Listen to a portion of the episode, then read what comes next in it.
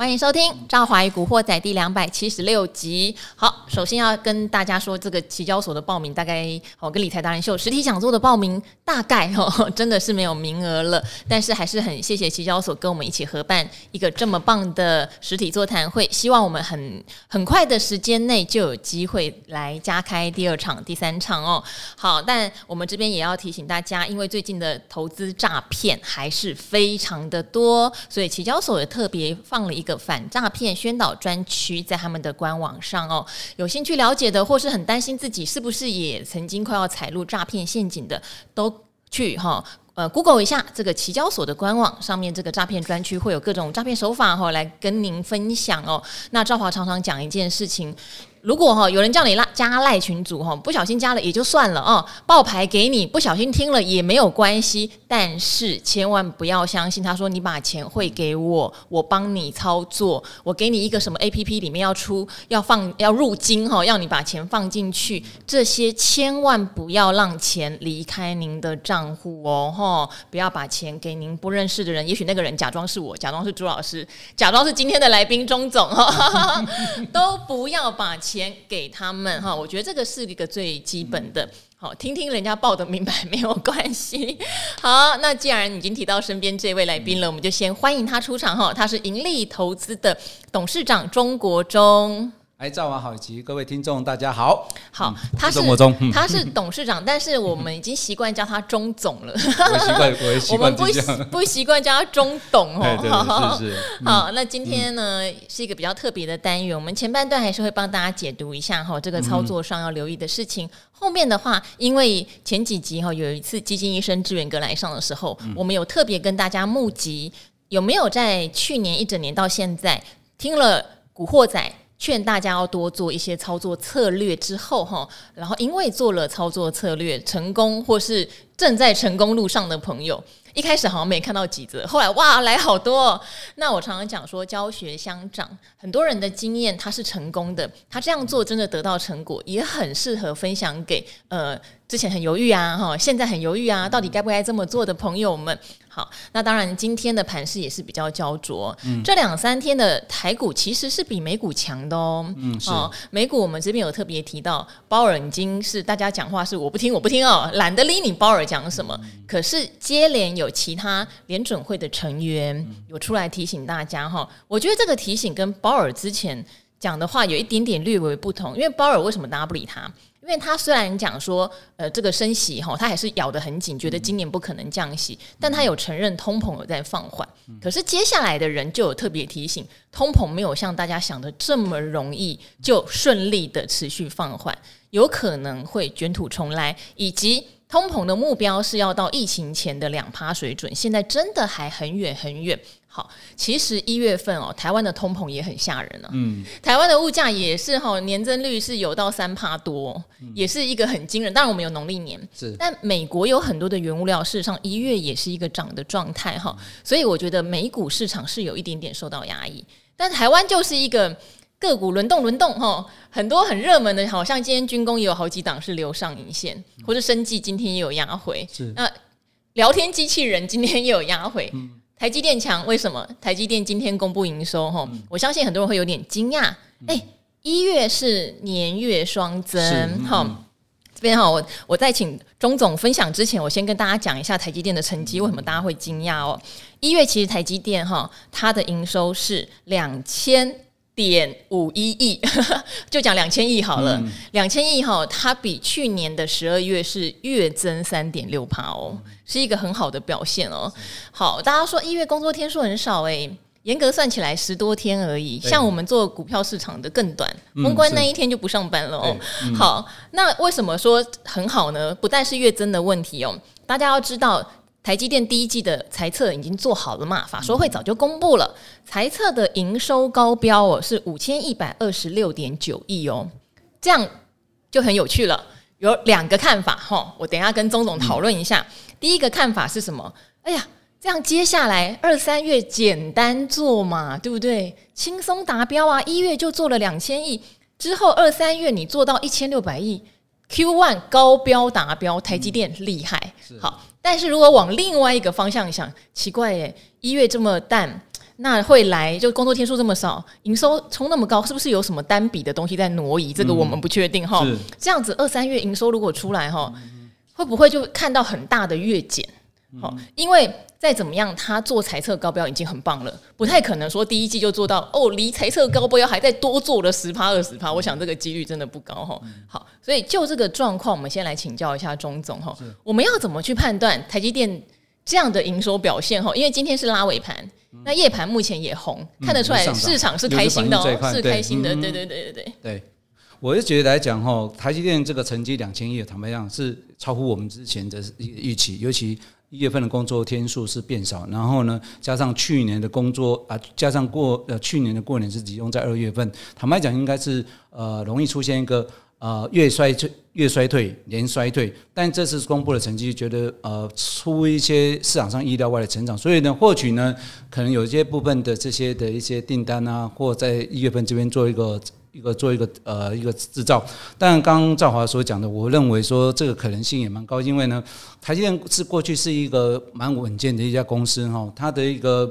该等时的高低标，它不会随便乱定，它都有它的一个评估的想法。当你一月份已经达到这个两千亿的时候，接下来二月份跟三月份的时候，你就要去担心它的 momentum 的部分，就是会开始出现一个趋缓，甚至呢开始出现一些衰退。究竟是落在二月份或三月份，我想可能就是为了大家去特别注意。不过至少来讲的话，一月份啊，哦，第一季啊，按照它现在看起来，目前。我们换个角度来讲，达到它的一个 guidance 的高标，对，是相对是比较容易达得到。以季来看，还是超厉害的。对对对，所以一样以高标为。但是如果我们就一个角度来看的话，如果变这样来分析的话，那相对你要比较注意的危险，应该是落在四月的呃第一个礼拜要公布台积电的营收，三月份嘛。哦，因为你二月份它如果掉下来没关系，因为为什么？或许还有三月份的营收会再撑起来，因为二月还有一个优势啦，去年二月、哎、对不对？对对对对，就是跟去年二月比，搞不好还有年增。对，所以我们如果再看这个 timing 点的话，我觉得。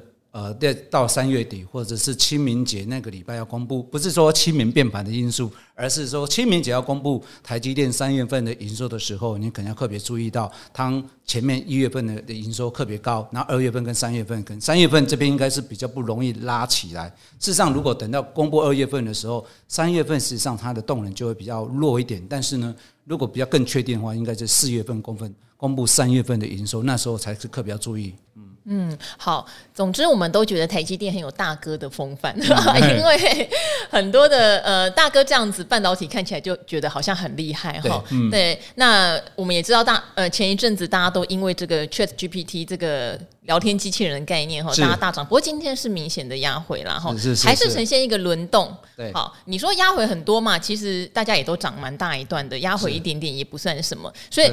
这边钟总之前就特别提到过一个观念哦，元月有行情的时候，通常第一季就有行情哈。没错，没错。那前两天朱家红老师来，因为整个多头的格局。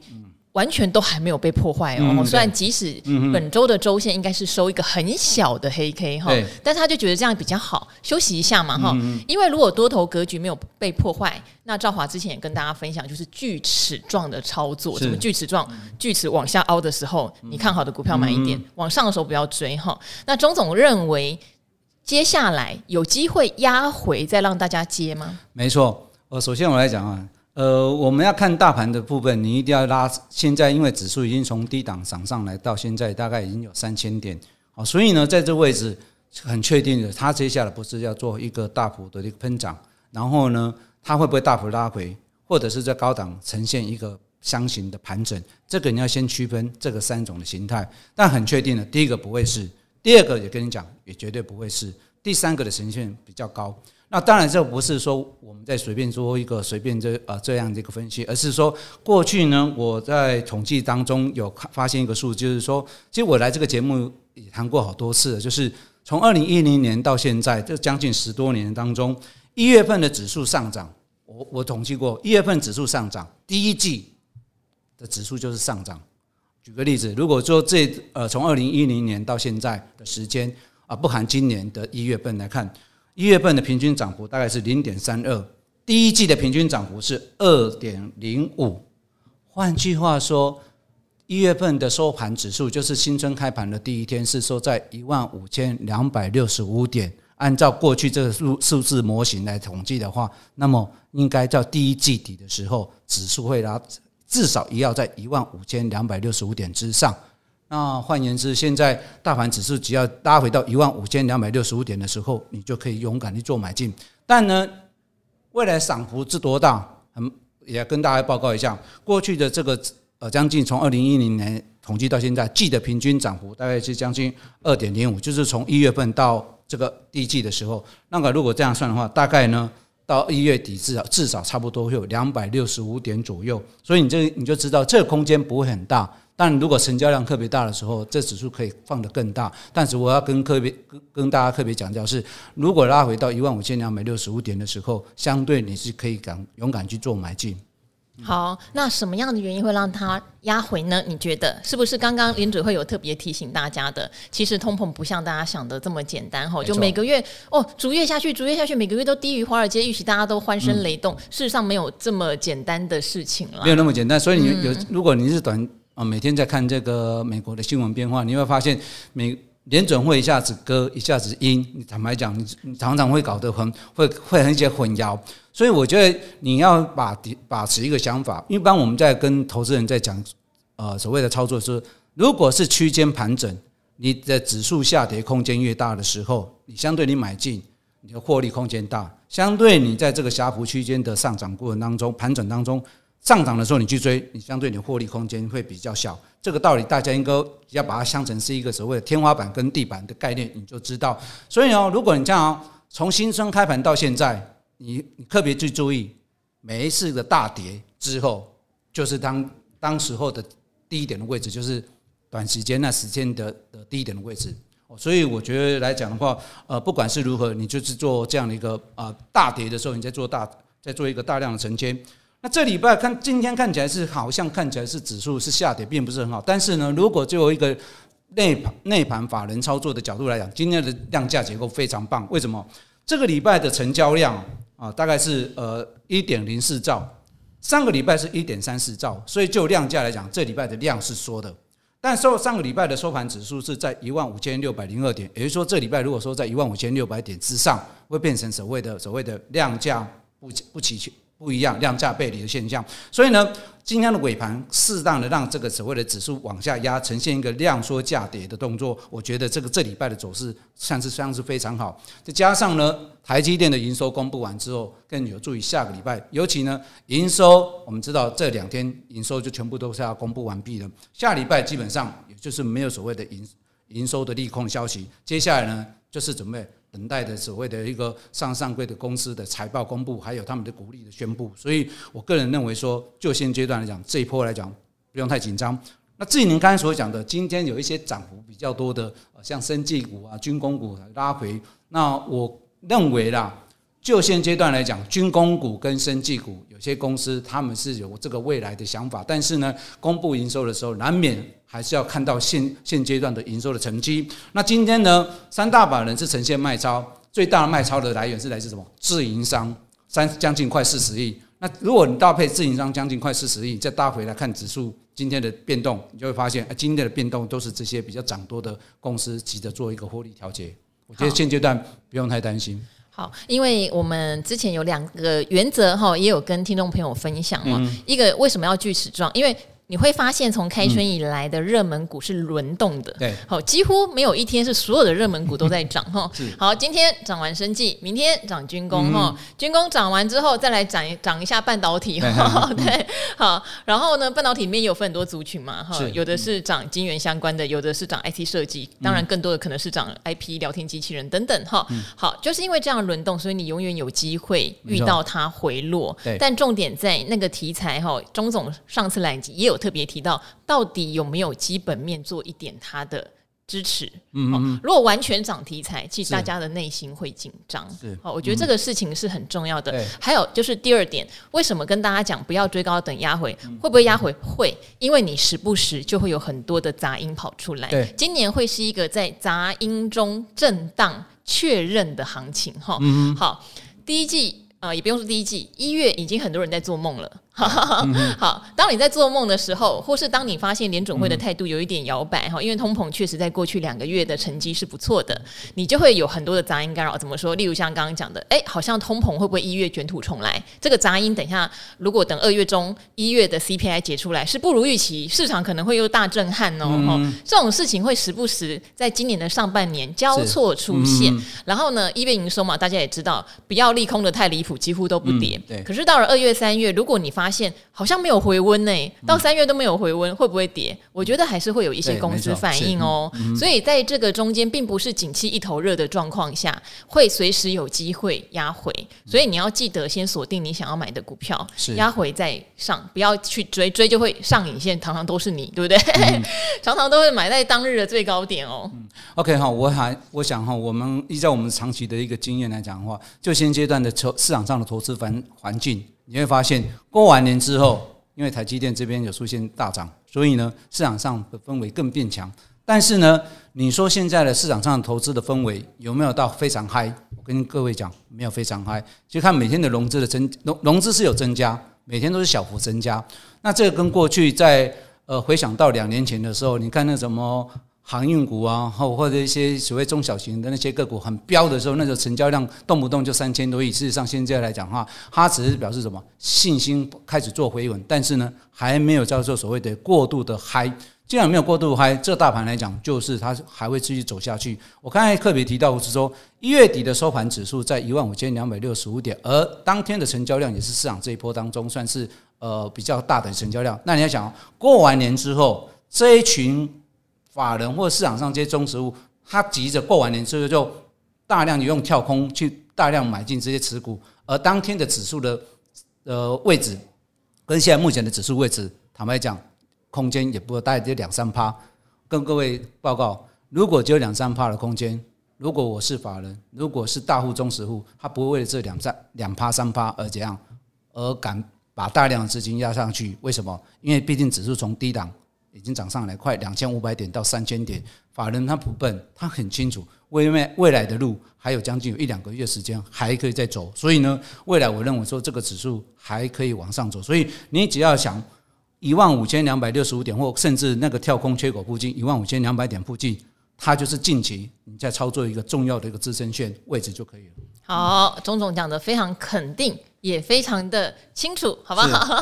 好，那当然各种呃大家喜欢的股票不一样哈。达人秀每天都有很多的股票推荐。那为什么我会请大家分享过去做策略好的成效？是因为我真的很衷心的觉得，大家不要呃羡慕别人哈，不要想说要去赚别人好像很快就赚到的钱，要赚自己能够心安理得而且赚得到的钱哦。我觉得赚得到的钱是我在股票市场里面。印象真的很深的一件事情，你会觉得别人玩当冲好厉害哦哦，谁谁跟你讲，我朋友有一档股票三天就赚多少多少，你会觉得好羡慕，好有效率哦。让我觉得傻傻存股，傻傻做策略，好没效率哦。是，可是最后你都会发现，都是你傻傻做的那些赚最多。是，冲来冲去，奇怪嘞，别人都买低可以卖高，为什么我都是买高最后砍低？对，这个东西哦，就我之前也来这边跟大家分享过啊，人家说了高档啊的。时间跟低档的时间哪一个比较久？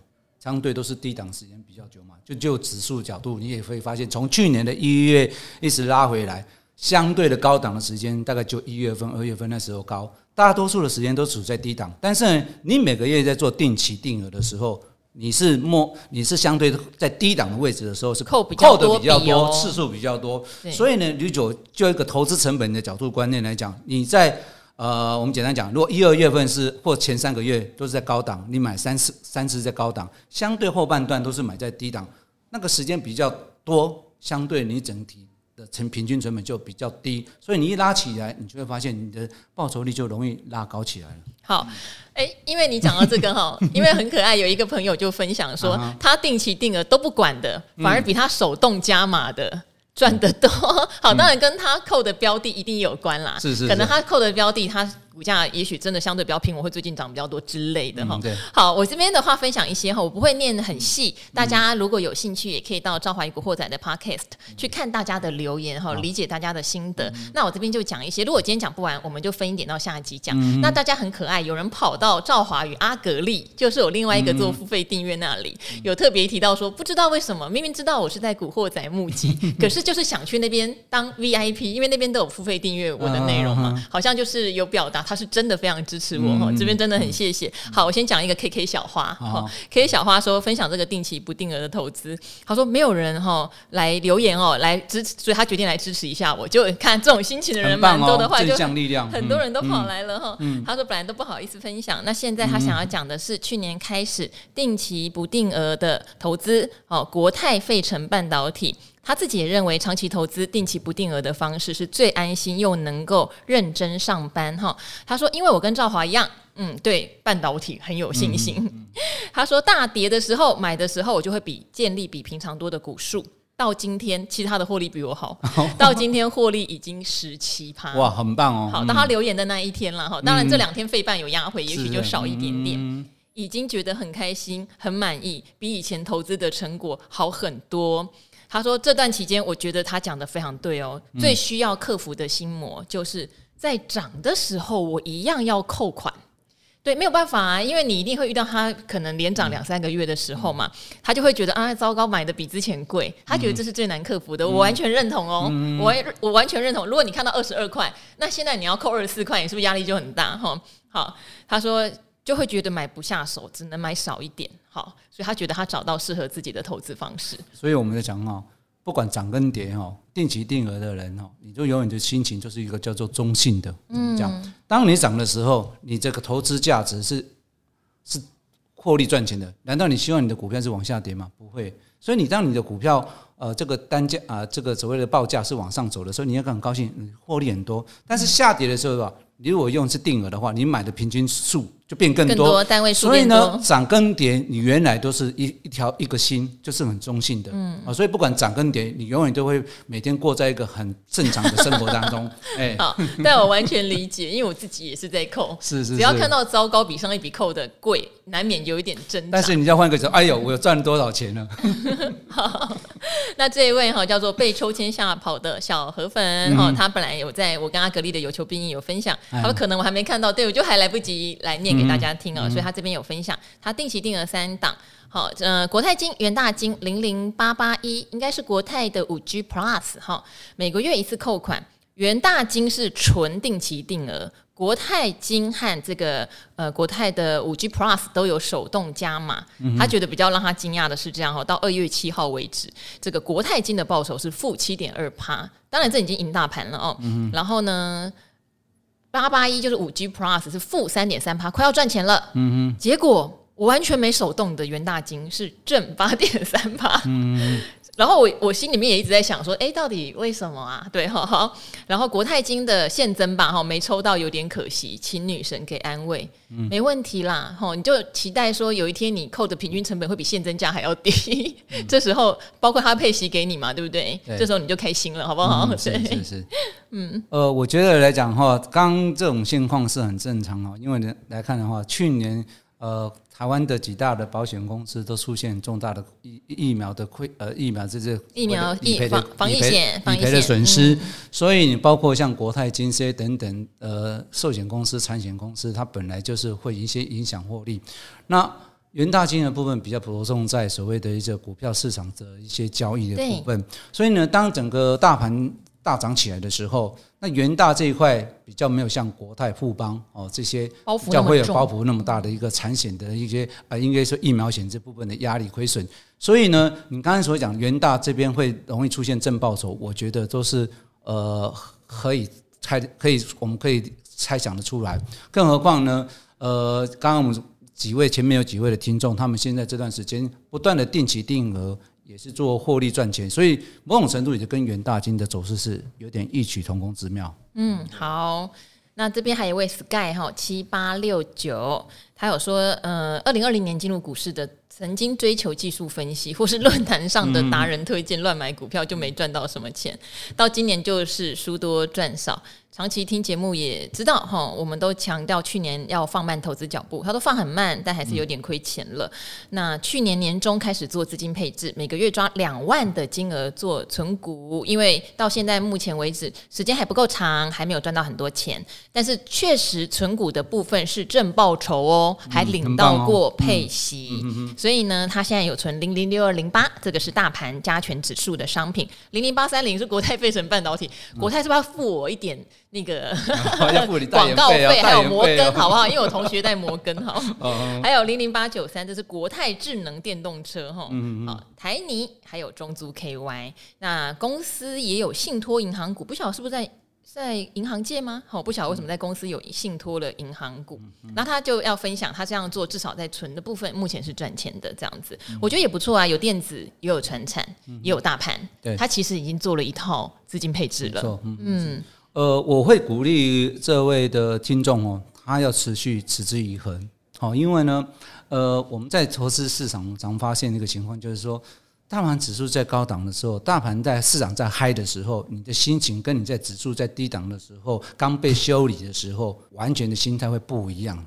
哦，举个例子，我我举个例子，就我以我过去常看的经验来讲，哦，当指数在低档的时候，或者是呃。空牛市空啊，这个所谓的变成是空头的时候，投资人都常告诉自己说：“哎呀，我下次不要再买投机股了。”然后呢，我要 买一些好公司，我要买一些好公司。等到呢，这个大盘行情好的时候，牛市都来的时候，然后那些一些妖魔鬼怪的股票，我会讲妖魔鬼怪股票，是因为我看太多了哈。妖魔鬼怪的股票开始跑出来，哦，有开始什么？我未来的美梦是多少？那开始的每天就常常出现大涨，动不动就涨停板干什么？然后呢，投资人就开始说：“哎呀，我抱着这些，例如说，我举个例，像什么中钢或者一些比较稳定的这些公司，开始哎呀，怎么每天？”涨得那么慢啊，还是回到那个去赚那个什么每天涨五趴十趴的，然后呢，就把你的原本的呃被应该说市场经验市场修理完之后的经验又开始又被调整回去，所以呢，每一次我都常常看到很多的投资人都这样一直在反复在做这样一直调整调整调整到最后面，他永远都是做一个什么最高的动作。所以，假如说这位投资人啊听听众，你已经有调整这样一个很好的定期定额的步调的话，我希望你。持续把它这样做下去。虽然您说两万块钱的存股是刚开始，我觉得说开始有跨出这第一步，然后再把这个步伐一直延续下去，时间拉长，胜利就会站在你这一方。好，那我们最后再练两两个好了哈，一个是文竹仔仔，我认得你，你留了好几次，你说嘿嘿，我这不就来了吗？哎，但是你本来给我五颗星，后来为什么变一颗星啊？你帮我改一下啦，因为。Podcast 很奇怪，有时候常常会自己乱跳，哦、然后粉丝说没有，我真的没有这样，帮我改一下哦。好，那你前面的部分我就先简略了哈，嗯、我就直直接讲到你后面的部分哦。嗯、你说要分享的是我们节目有介绍过的零零九一二啦，中信台湾智慧五十，我看到你留言马上传给中信，我说你看看你看看，嗯、他说呢，因为正好自己要挑一档大盘型的 ETF 来当存股标的，那就搭配这个志源哥哈基金医生的 Pebble 破发会。这个就不要传给客户了，因为我们常常跟大家讲说，十五块发行价不见得要急着进去买，是是是因为会有一些手续成本，很容易破发。嗯、所以破发十四点五买了第一张哈，第一笔，然后之后每个月固定买一张，那中间历经十个月，有到最低不到十二元的惨况，但都勇敢的买下去。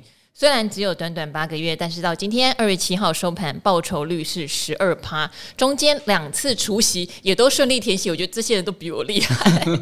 好，还有他之前跟我们哈听众分享过他的中职存股法，我记得，因为他是富邦悍将的粉粉丝，嗯、那富邦悍将说实话。嗯，过去的战绩不太理想，结果他就输的时候买，嗯、所以存不少。嗯，所以现在富邦金状面是翻红的。哦，这要怎么说呢？到底要输多一点还是赢多一点啦？哦、是是是，嗯。OK 哈，刚钟总都不知道该怎么回答了，因为我听到富邦我蛮敏感的。哦，对对啊啊，钟总之前在日盛，后来被富邦并掉之后，钟总就决定自己财富自由退休了，没有啦。开玩笑，我我我最后再讲一句，我觉得他给我们的一个支持哈。他说现在每天支持上班的动力，已经是从期待九点开盘到变成傍晚能听到我们节目的声音了。很棒很棒，其实刚刚讲。它的报酬率比兆华还还厉害。我说突然让我想到高手原来藏民间哦。呃，零零九一二这这个 ETF，我有大概看一下它的变的成分比重，其实它最主要还是将近有一半的左右是集中在第一大类，就是半导体股的族群。所以呢，半导体呃是我们的台湾的强项，半导体出现一个大涨，相对它就容易会有一些呃上涨的一个情情况。那它第二跟第三呢，集中在金融业跟航运业的部分哦，所以呃看起来目前金融业跟航运业是没有特别强。不过呢，我觉得呃，因为毕竟它第一大比重是在所谓的一个呃半导体股，所以呢，您这样获利，我觉得持续就下去。尤其呢，呃，台湾的这个护国神山，大家市场上都很重视。那这部分，我个人认为说，呃，不管是航运股弱势，或者是金融股还没上涨，但是呢，就目前来讲，啊、呃，半导体这部分比较强，它可可以望带动这一块哦。那这个零零九一二，它有一个叫做蛮特别，就是叫防御机制。我觉得这个是蛮特别，就是它把指数的五连呃五天线跟这个所谓的年线做比较。哎，我觉得这部分它会有加这一个，就把五大因子把它变成调整到三大因子。哎，这个比你个人在操作的当中，它多了一个叫做约束防御的功能。所以呢，你也不用太担心。呃，市场上多空变化，就回到我们一开始呃跟赵华聊到，就是其实你只要做定期定额，然后能适当选择你喜欢的 ETF 哪一个类型，然后你这样去每个月就定期去做这样扣款动作，自然而然你的收获就会越来越多了。我要跟零零九一二收钱，我跟你说，我也要收一些。对，你干嘛那么认真，还帮零零九一二讲话？认真去看呢。好，那如果是富邦的，你还要帮他讲话吗？好尴尬。好，没事，跟钟总开个玩笑。是是。好，不要生气。不会不会不会。好，那我们最后再念一个，哦因为有留在那个赵华与阿格力有求必应的那位朋友，我有看了一下，因为你希望我们就你的配置再给建议，所以那个我们。会在阿格丽那里哈，嗯，用 VIP 的方式帮您回答。嗯、那这边最后有一位就是小小的分享投资配置哈，他也谢谢人美心善、声音可爱的赵华。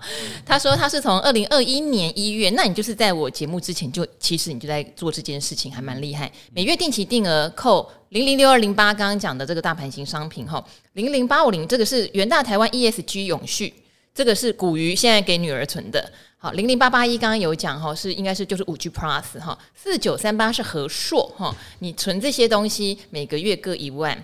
好，那这边的话，你有特别提到哈，最差的绩效曾经有到负二十几趴，因为。你历经了二零二二年的空头，嗯、好，现在都是负五趴附近，那何硕已经转正了。他说呢，因为手上有一笔美元，都一直放定存，想投资美股又觉得很懒。确实，我也是这种人呢，我都是在台湾买美股的东西，我没有去办副委托，我也没有去用那种。投资平台，好，但是阿格力有，所以如果有兴趣的人，我们在那边也有去有一集教你怎么美股开开户的哈。他说呢，有一天听到我在扣摩根美国科技基金，我真的要跟同学收钱。他说他看了一下持股内容，觉得是不错，因为都是科技的大龙头股。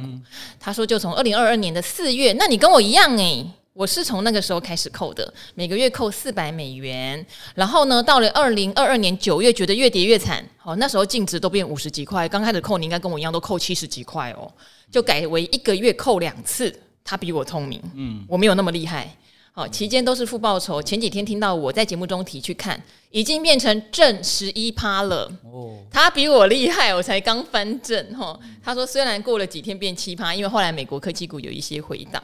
好，他说以上几支的扣款我继续，我都设定至少五年以上。谢谢赵华跟各位达人分享，不厌其烦，苦口婆心，老生常谈，让我有信心能够持续做定期定额。很棒，所以呢，他比我厉害啊！今天分享的全部的人都比我厉害，啊。所以我说高手藏民间哦。你看他九月净值跌到五几块的时候，他就改成一个月扣两次。所以我要讲的是说哈，其实不是说哦，赵华你在讲这个节目当中讲说哦，买 ETF 你赚钱这样子，实际上也有很多的民众民众他按照这种方式去操作，他是可以也是可以会获利赚钱，只是说你知道归知道，你真的会不会去落实才是最重要。那很高兴。我觉得今天在这个频道当中，很多的听众他愿意把这个正面的想法来跟大家做分享，是因为他不是说哦，我去买什么投机股赚多少钱，也可以。其实他如果有 paper 也可以分享。但是如果那样分享来讲，买投机股当然就不好，但是他是买一个叫做定期定额的经验来跟大家做分享。为什么？